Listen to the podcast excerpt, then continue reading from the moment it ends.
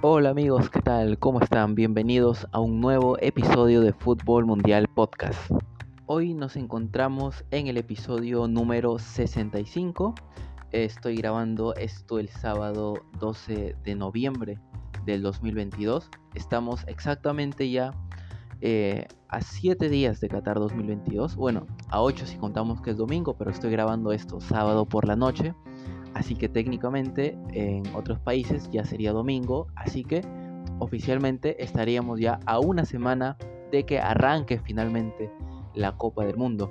Una Copa del Mundo que normalmente, como hemos comentado, se habría realizado entre el mes de junio y julio, pero pues por distintas cuestiones se terminó cambiando hasta estas fechas de fin de año. Se va a disputar en noviembre y diciembre y pues ha sido una fecha bastante polémica porque entre todas las consecuencias que ha tenido este cambio de días, de meses en los que se va a jugar, eh, una de las principales consecuencias creo que ha sido las lesiones que han sufrido muchos jugadores que se van a perder el mundial dado que no han podido recuperarse a tiempo y esas lesiones también cabe recalcar que se han dado por la seguidilla de partidos que hemos tenido en estos últimos meses y en estas últimas semanas ni hablar en las que los jugadores han estado pues en partidos cada dos o tres días y era obvio que la carga muscular podía por ahí generar lesiones y lamentablemente pues han habido jugadores que se van a perder el mundial por estos problemas.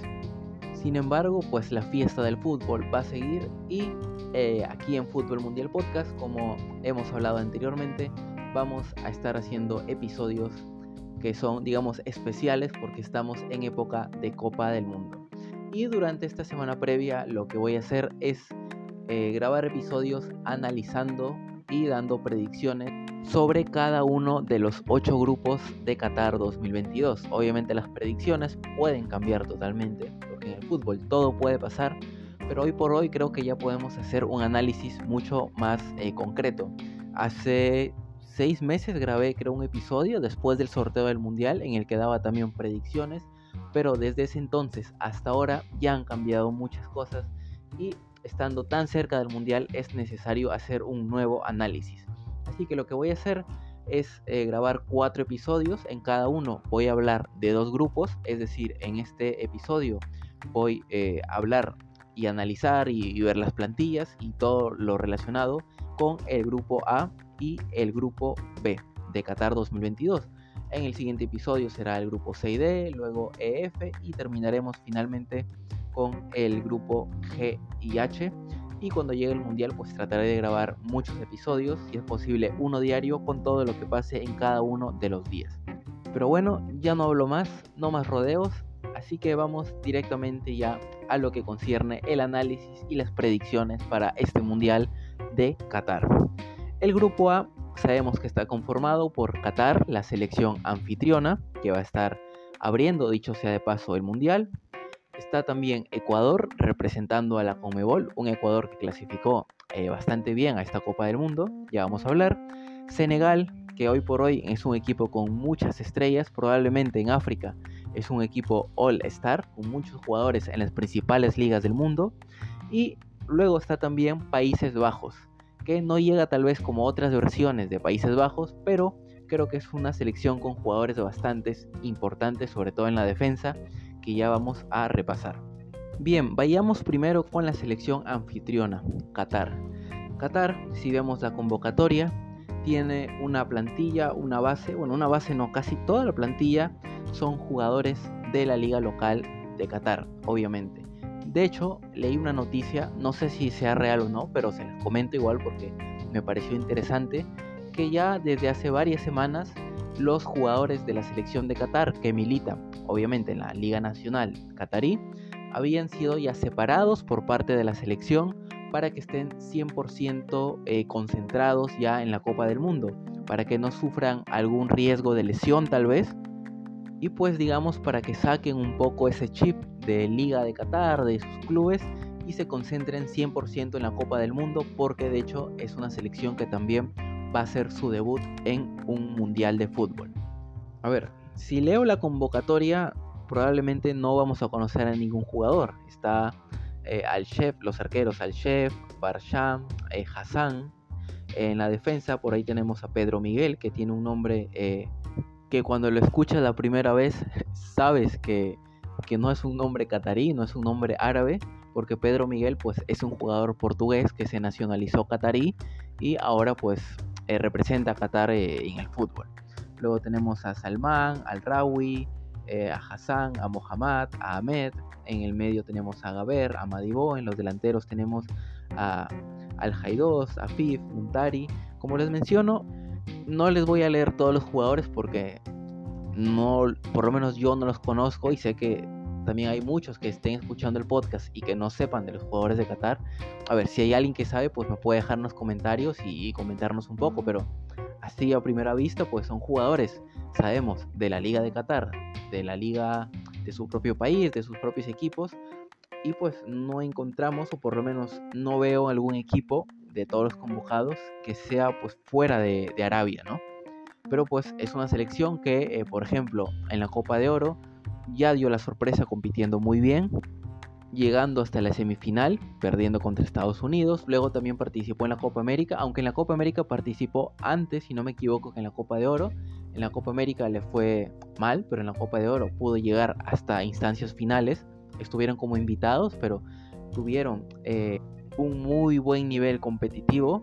Y Qatar es en sí una selección que juega bastante bien a nivel colectivo, un equipo bastante ordenado y que pues son estos equipos que te llegan a molestar, ¿no? De, tanto que se cierran, que saben jugar bien, eh, en bloque, que no te dejan espacio, son equipos que se te pueden complicar. Pero después de todo, Qatar no es ni favorita en su grupo, es probablemente la selección que todos piensan que se van a ir pues con cero puntos de esta Copa del Mundo. Y no me sorprendería si pasa eso, porque tiene igualmente yo creo un nivel inferior al resto de las selecciones de este grupo A. Luego de Qatar pasemos a otra selección del grupo A, esta vez a Ecuador. Ecuador que eh, hoy 12 de eh, noviembre, sábado por la noche, aún no ha dado su lista de convocados oficial.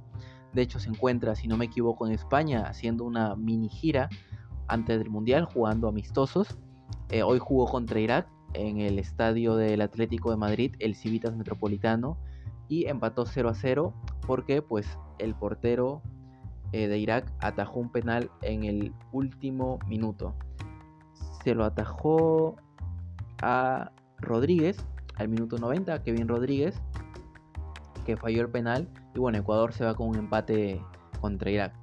Pero bueno, el hecho es de que todavía no da sus convocados, pero pues podemos tener una especie de prelista con jugadores que sabemos que tienen chances muy altas de estar en Qatar y otros que digamos tienen prácticamente su puesto asegurado.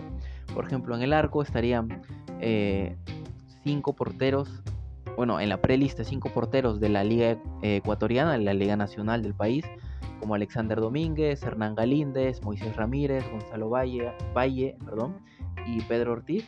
Luego en la defensa sí tenemos nombres que están eh, jugando bastante bien en Europa, como son Estupiñán del Brighton, yo creo que va a estar. igual voy a cerciorarme si va a estar o no, si está lesionado, porque créanme que cada partido se lesiona un jugador nuevo que finalmente pues eh, se termina perdiendo Qatar o dicen que no va a ser convocado. Pero bueno, Estupiñán al parecer está bien. Me pareció que, se había lesionado o algo, pero no, tal vez me confundí. Pero el hecho de que Estupiñán yo creo que va a estar sí o sí. Ha pasado del Villarreal, ahora al Brighton, en este mercado último mercado de fichajes. Otro que creo que va a estar también es Ángelo Preciado, Piero Incapié del Bayer Leverkusen, creo que no puede faltar en la lista, es pieza clave en el Bayer Leverkusen y en su selección de Ecuador también. Eh, tienen otras opciones también como eh, Javier Arriaga del Seattle Sanders, Byron Castillo, ojo que hoy en el partido contra Irak, si no me equivoco, salió lesionado. Y salió también en las noticias de que un diplomático había dicho pues que Byron Castillo no iba a ir a Qatar, seguramente para evitar problemas porque sabemos todo lo que se armó alrededor de Byron Castillo, de que era colombiano, de que no era realmente ecuatoriano y pues todo, todo lo que desencadenó de que Perú y Chile iban a reclamar eh, los puntos contra Ecuador para poder clasificar directamente. Al final eh, ningún reclamo eh, procedió, Ecuador está en Qatar y veremos pues si llevan a Byron Castillo o no, porque luego la selección ecuatoriana eh, se pronunció ya en Twitter y dijo pues que el único que conoce quiénes van a ser los 26 convocados para ir al Mundial es el entrenador Gustavo Alfaro. Así que eh, Byron Castillo yo creo que no está descartado. De hecho ha sido parte importante del proceso de Ecuador en toda la eliminatoria y sería injusto que eh, no vaya a Qatar. Más allá de, que esté trámite de su nacionalidad y todo eso estaba mal, yo creo que pues va a terminar yendo después de todo, pero ya veremos qué pasa igual. Eh, luego tiene también en la defensa opciones como Diego Palacios, Fernando León, Jackson Poroso, William Pacho, Robert Arboleda, Félix Torres y Andrés López. En el medio campo tienen eh, a Carlos Grueso del Augsburg, a Ángel Mena, a Sebas Méndez, a Gonzalo Plata. Yo creo que debería estar, está jugando bien en el Valladolid. Moisés Caicedo del Brighton también yo creo que este podría ser el mundial. Ya de por sí viene teniendo una buena actuación en el Brighton, en la Premier League. Y creo que si hace un buen mundial podría eh, ser la catapulta que finalmente lo lleve a un equipo top de Europa. Así que va a ser una oportunidad bastante buena para el ecuatoriano. También estarían Romario Ibarra, Alan Franco, José Cifuentes, Jeremy Sarmiento, eh, Patrickson Delgado, Michael Carcelén, Johan Julio, Fernando Gaibor, entre otros. Y en la delantera yo creo que van a estar eh, fijos Michael Estrada, que ha sido pues el, el, que más goles marcó para Ecuador en la eliminatoria. Ener Valencia también que creo que puede estar eh, en el Mundial fijo. Luego veremos si llevan a Reasco, a Campana, a Jordi Caicedo, a Ayrton Preciado también podría ir creo yo, o Brian Angulo. Veremos quiénes eh, son llamados por Alfaro para la selección ecuatoriana. Eh, creo que fijos estarían tal vez Domínguez en el arco, eh, como mencioné, Estupiñán, Incapié van a estar fijos en la defensa, Preciado también por ahí, Torres tal vez, en la delantera, como dije, podrían estar Estrada y Valencia fijos, en el medio Caicedo sí o sí, Méndez, Grueso por ahí, ya veremos, ¿no? Ya veremos a quienes convocan el día lunes es la fecha límite para que todos los entrenadores den su lista de los 26 convocados. Así que pues eh, seguramente Ecuador va a presentar este lunes ya quiénes son los 26 que van a ir, pero hemos repasado pues nombres que eh, podrían estar o que están casi fijos por todo el proceso eliminatorio y que pues merecerían disputar el Mundial de Qatar. Y ya hablando en líneas generales de toda la selección de Ecuador, yo creo que es una selección de Ecuador que, a diferencia de otros mundiales, de otros procesos eliminatorios, tiene una ventaja para eh, los partidos del mundial. Una ventaja que tal vez va en contra de todo lo que había sido Ecuador antes. Porque Ecuador era conocida como una selección que aprovechaba mucho la altura de Quito, que asfixiaba a sus rivales y los puntos principales para poder clasificar al mundial los sacaba allá en Ecuador. Pero cuando llegaba el mundial o incluso en las mismas eliminatorias tenía ya que disputar un partido en un terreno llano sin la altura de Quito, eh, se terminaba cayendo, el rival lo superaba porque Ecuador no tenía esa ventaja de asfixiar al rival con todo lo que conlleva jugar en altura, ¿no? Pero esta es una selección diferente ya que sus principales jugadores, que son la columna vertebral de esta selección, son eh, jugadores que militan en ligas extranjeras. Juegan en la Premier League, juegan en la Bundesliga, juegan en Turquía, en, en ligas bastante competitivas en las que no juegan precisamente en altura. Y esto creo que se ha notado en la eliminatoria. Por ejemplo, en la eliminatoria pierde en Quito contra Perú y creo que también en otros partidos se notaba que los jugadores ecuatorianos que militan en Europa no podían tan bien con la altura, o sea, al igual que el rival, ellos se asfixiaban, se cansaban muy rápido, pero han sacado puntos muy importantes jugando en eh, terreno llano, sin jugar en la altura. Y por ende yo creo que esta es una oportunidad bastante buena para la selección de Ecuador de finalmente eh, poder, eh, más allá de, aquella campaña muy buena que hacen en el 2006, poder repetirla y por qué no soñar con llegar más lejos en este Mundial de Qatar.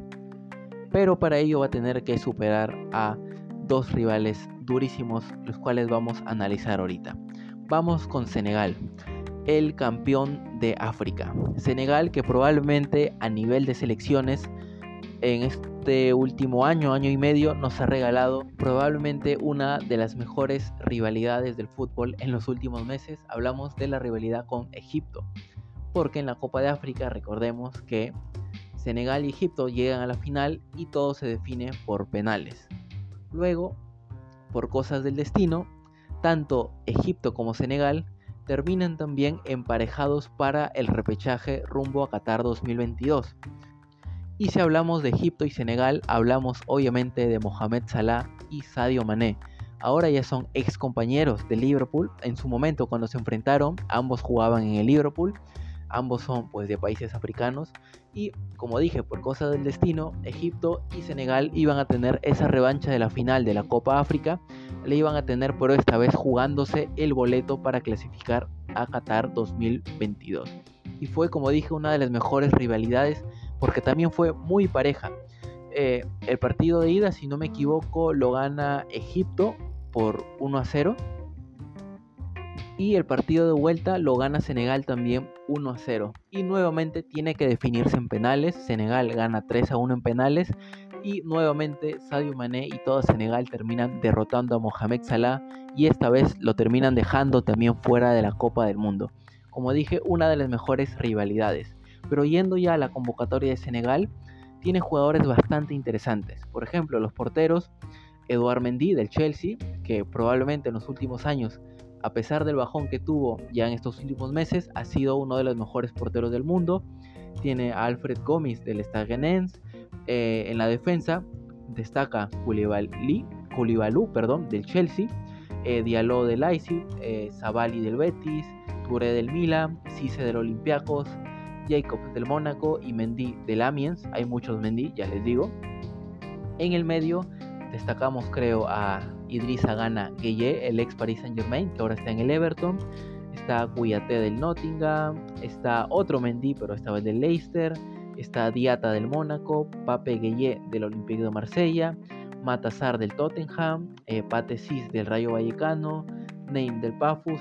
Y Ndiaye del Reading. Y en la delantera está obviamente Sadio Mané, que se había lesionado en el partido contra el Werder Bremen, que había jugado el Bayern entre semana y se dijo que no iba a ir a Qatar, pero finalmente sí ha sido convocado. Yo creo que Sadio Mané creo, es uno de los jugadores que merece jugar mundial. A ver, todos merecen, pero si hay alguien por todo lo que ha hecho en las últimas temporadas que merece estar en la Copa del Mundo, es Mané. También tiene eh, a del Watford, a Día de la Salernitana, que había estado en el Villarreal. La verdad no sé por qué lo vendieron, porque venía jugando muy bien, pero supongo que el club español quería hacer caja ¿no? con, sus jugadores. También está Diediu del Alani Sport, Jackson del Villarreal y Ndiaye del Sheffield United. Como vemos, es probablemente la selección africana más tirando para All Star, es decir, con muchas estrellas que juegan en las principales ligas del mundo. Es un equipo bastante competitivo y yo creo que eh, tiene la posibilidad de llegar muy lejos en este mundial porque para mí, junto con Países Bajos, es pues favorita para poder clasificar a la siguiente ronda y llegar lejos. Es el campeón de África, tiene jugadores bastante buenos que están acostumbrados al nivel de alta competencia, así que ojito con Senegal. Bien, siguiente país, Países Bajos. Como arqueros están Bill Joe, Renko Pasver del Ajax y Noper del Herenbe. En la defensa creo yo aquí que si Países Bajos se logra ser fuerte defensivamente, yo creo que puede dar la sorpresa, ¿eh? llegar lejos, a pesar de que no es Países Bajos del 2010, del 2014, que decías van a llegar lejos o pueden ganar su primer mundial, no llega con ese rótulo de favorita, pero creo que tiene jugadores bastante interesantes. Y como dije en la defensa, sobre todo, tiene a Van Dijk, tiene a Nathan Ake del City, tiene a Blind del Ajax, tiene a Timber del Ajax, tiene a Dumfries del Inter, que por la banda te da un juego bastante bueno. Eh, tiene a De del Inter, tiene a Matis del del Bayern, tiene a Malasia del United y a Frimpong del Bayern Leverkusen. Yo creo que en laterales con Frimpong y eh, Dumfries ya tiene una gran ventaja Países Bajos sobre los rivales, porque son jugadores que tienen llegada, que tienen defensa, que tienen gol. Por ejemplo, Dumfries en el Inter es un jugador que se mete mucho en diagonal de la banda hacia el área, porque también es alto y puede cabecear. Y Frimpong, pues ni qué decir, es uno de los goleadores del Bayer Leverkusen, a pesar de que juega por la banda, como, como lateral. Luego, a ver, repasando el medio campo, tiene a Frankie de Jong del Barça, eh, tiene a Berwis del Ajax, a Klassen del Ajax, a Cobb Maynard del Atalanta, a Martin de Roon del Atalanta, a Cody Gakpo del PSV, a Taylor del Ajax y a Xavi Simons del PSV. Xavi Simons que aún no ha debutado, si no me equivoco, con la selección mayor, pero que está convocado ya para este mundial.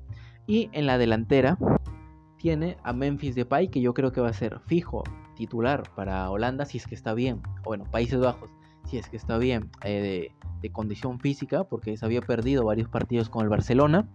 Está Berwin del Ajax, Jansen de Amberes, está Luke de Jong del PSV, Luke de Jong que le dio tantas alegrías a Xavi en su temporada del Barça, a Noah Lang de Brujas y a Wexhorst del Besiktas.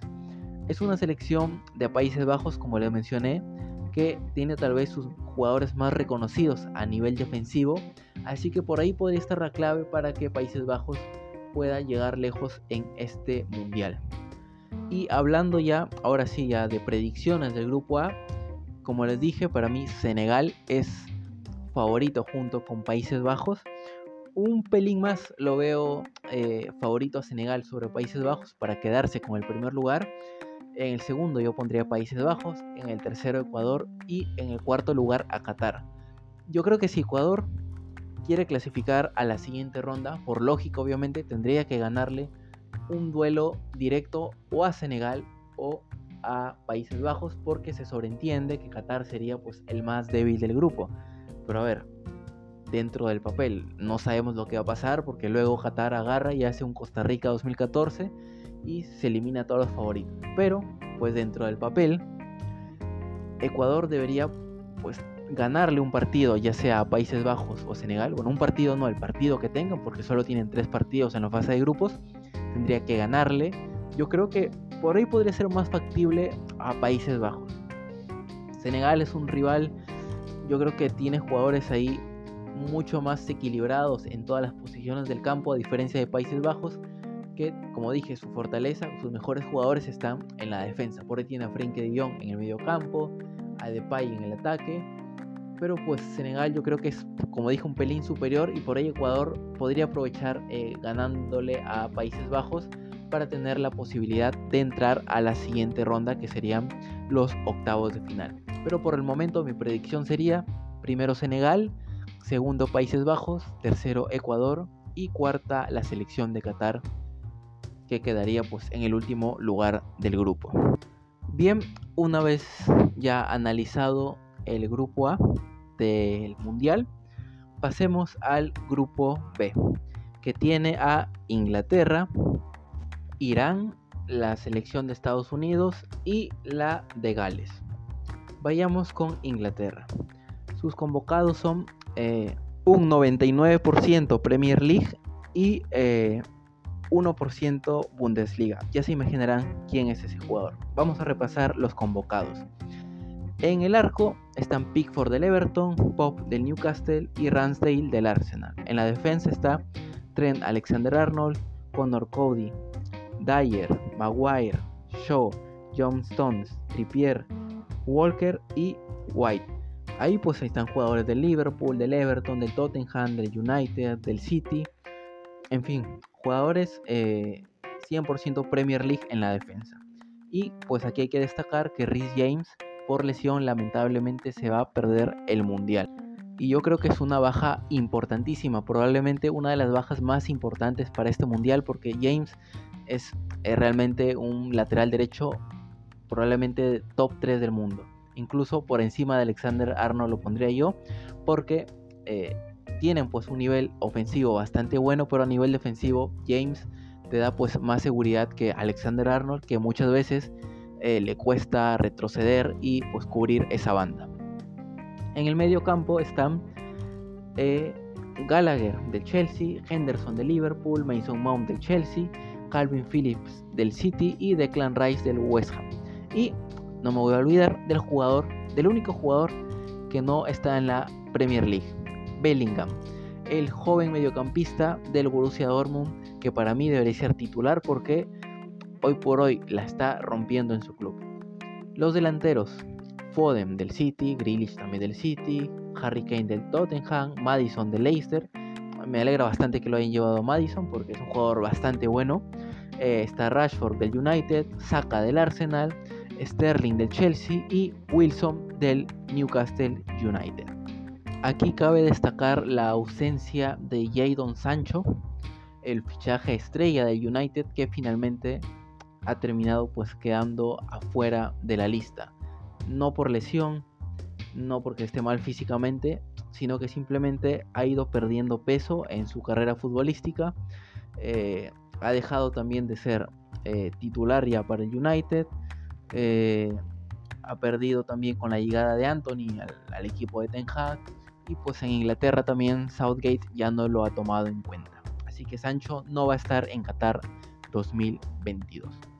Y hablando de la selección inglesa, yo creo que puede dar la sorpresa. Más allá, ya que sé que muchos van a empezar a juzgarla porque en la Nations League que ha descendido a la Liga B, que no pudo mantenerse.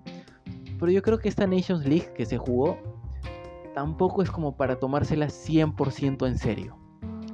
Si vemos fríamente, muchas selecciones grandes de Europa usaron la Nations League para justamente prepararse para el Mundial, para usarlo como una especie de torneo amistoso, para probar gente, para ver con quién pueden o con quién no contar, quiénes están mejor, quiénes están en buen nivel, probar nuevas alineaciones, cosas nuevas. Y no creo que se lo hayan tomado tan en serio. Por ahí una que otra sí, pero en líneas generales yo pienso que el Mundial es otro torneo y que lo que hemos visto en la Nations League no tiene nada que ver con el Mundial. Así que yo no creo que juzgar en base a la participación en la Nations League sea bueno para una selección para este mundial porque el mundial va a ser otro torneo totalmente distinto. Y bien, por eso yo creo que Inglaterra va a llegar lejos, tiene una selección bastante interesante, eh, muchos jugadores jóvenes que le pueden dar un juego bastante vertical, mucho físico, eh, tienen combinaciones de todos los estilos, del City, del Tottenham, del Arsenal, o sea, es una selección bastante completa. Yo creo que en este grupo debería clasificar como primera sin ningún tipo de problema. Bien, pasemos a la selección de Irán, que todavía no ha presentado a su lista de convocados. Tampoco, pues si estuviera, creo que conociéramos a muchos jugadores iraníes, pero sí hay uno que seguramente todos lo conocemos. Mehdi Taremi, el goleador y una de las estrellas del Porto y estrella en su selección de Irán, es probablemente el jugador a seguir en esta Copa del Mundo. Seguramente va a estar fijo y Carlos Queiroz yo creo que debería ponerlo como titular pues, en los partidos, porque Taremi es un jugador bastante interesante que en estas últimas semanas ha venido marcando con el Porto y que no nos sorprenda si lo vemos pues marcándole a Gales, a Estados Unidos, incluso a Inglaterra. Y pues en líneas generales, Irán es una selección que prioriza mucho la defensa y te intenta hacer daño de contraataque.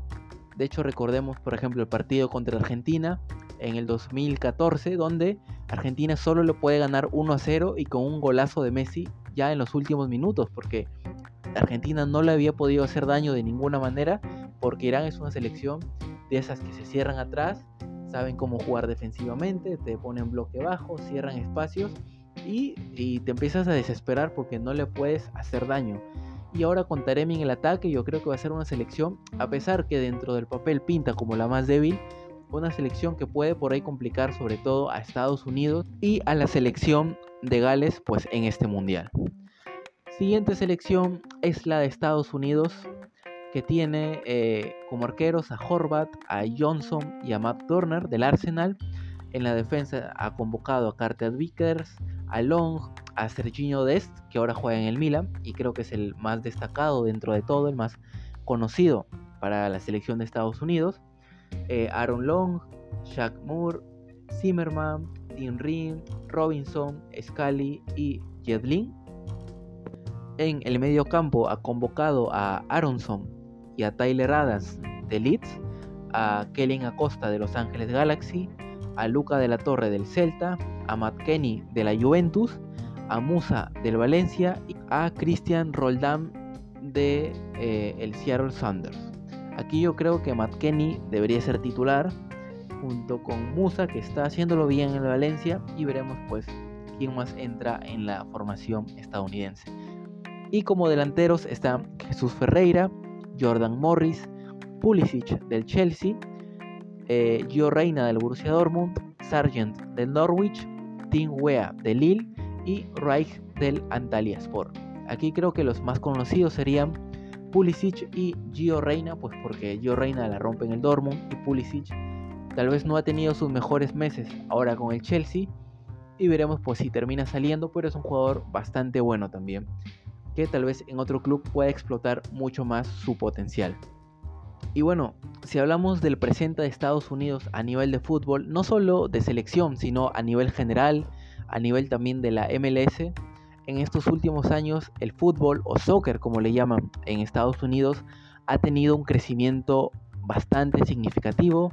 La gente que antes tal vez o actualmente todavía siguen teniendo seguro como deporte favorito al béisbol, al básquetbol, la NBA a la NFL, eh, su evento principal sigue siendo el Super Bowl y es algo parte de su cultura, está muy bien.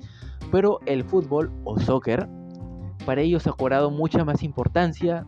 Tú vas a ver partidos de MLS y te encuentras que el estadio está casi lleno, que la gente está entendiendo mucho más el fútbol, gente que antes nunca le había prestado atención al, al fútbol, ahora pues está mucho más enganchada, apoyando al equipo de su estado y pues el fútbol está teniendo eh, mucha repercusión en los Estados Unidos. Y ahora con esta generación de jugadores tan interesantes que tiene la selección estadounidense, yo creo que hay una ilusión bastante grande en el pueblo de los Estados Unidos.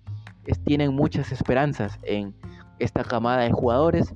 Y pues seguramente Estados Unidos yo creo que si hace bien las cosas puede clasificar porque Inglaterra es el favorito, pero a las otras selecciones las veo en un nivel bastante parejo. Por ahí Irán en un peldaño más abajo, pero en líneas generales muy parejo este grupo. Y para terminar el grupo B está la selección de Gales, que tiene en el arco a Genesee, a Ward y a Davis. En la defensa convocado a Ben Davis del Tottenham, que tal vez es el más conocido, a Cabango, a Lockyer, a Rodón, a Mefam, Ampadu, Gunter, Neko Williams del Nottingham, que también he escuchado mucho de él, y Connor Roberts. En el medio campo tiene a Thomas, a Joe Allen, a Matthew Smith, a Dylan Levitt, también está eh, Harry Wilson del Fulham, Joey Morrell, Johnny Williams, Aaron Ramsey, que creo que es el más conocido de todos los mediocampistas, y a Rubin Colwill. Y en la delantera está, por supuesto, Gareth Bale, el capitán, que va a jugar su primer y probablemente único mundial, pues con la selección de Gales. Eh, y es la estrella de, Gales de lejos. Está también Kiefer Moore, Mark Harris, Brennan Johnson, Dan James. Y eh, ahí estarían pues todos los convocados. Ya no hay más. Esos son todos los convocados de Gales que tuvo que clasificar al Mundial jugando el repechaje europeo, pero que finalmente lo logró. Yo creo que se lo merecía Gales, venía teniendo buenas presentaciones en los últimos torneos y pues finalmente va a estar en Qatar 2022 para jugar pues su segunda Copa del Mundo ya que históricamente a Gales más allá del mundial que clasificó en 1958 no había podido clasificar hasta ahora o sea si sacamos cálculos son unos 40 y 64 años sin estar en una Copa del Mundo, por eso muchas estrellas como eh, Ryan Giggs no pudieron competir en una Copa del Mundo y pues Gareth Bale lo ha logrado con su selección y pues seguramente van a disfrutar mucho este torneo, pero también a competirlo, porque Gales es una selección yo creo que está muy pareja con los Estados Unidos y por ahí se pueden disputar ese segundo lugar. Y analizando y dando las predicciones de este grupo B rápidamente, Inglaterra yo creo que de lejos es el principal favorito para quedarse con el primer lugar del grupo, como mencioné. No hay que guiarnos por la Nations League, que fue un torneo que muchos se lo tomaron como amistoso. El segundo lugar yo creo que se lo van a disputar Estados Unidos y la selección de Gales. Eh, yo pondría como favorito Estados Unidos un poco por encima de Gales, un poco nomás, un poco, un poquito por encima de Gales pero también Estados Unidos pues es una selección bastante joven y la inexperiencia puede costarle errores en los momentos claves del grupo E. Así que yo creo que entre Estados Unidos y Gales se van a disputar el segundo lugar. Voy a poner como favorito Estados Unidos, pero por muy poco. Y eh, Gales tercer lugar para finalizar el grupo con Irán en último lugar, que creo puede dar la sorpresa si eh, logra priorizar bien la defensa y eh, aprovechar las ocasiones de ataque que tenga. Bien amigos, esto ha sido todo por el episodio del día de hoy. Análisis del grupo A y B. Hemos visto todos los convocados, todas las plantillas, cómo pueden formar, eh, los jugadores principales. Así que ha sido un episodio que me ha gustado bastante hacer porque ya se acerca el mundial y se siente el ambiente a mundial de fútbol. Y nada, pues si les gustó el episodio, ya saben que pueden suscribirse en las plataformas de podcast como Spotify, Anchor, Google Podcast, Breaker, Radio Public y Pocket Cast. También si se les hace mucho más cómodo pueden escucharnos en YouTube, estamos como Fútbol Mundial Podcast. Las redes sociales estamos en Instagram como Fútbol Mundial Podcast, al igual que en TikTok y en Facebook solamente como Fútbol Mundial Podcast. Soy Javier Salinas, muchas gracias por haber escuchado este episodio y nos vemos en el siguiente. Adiós.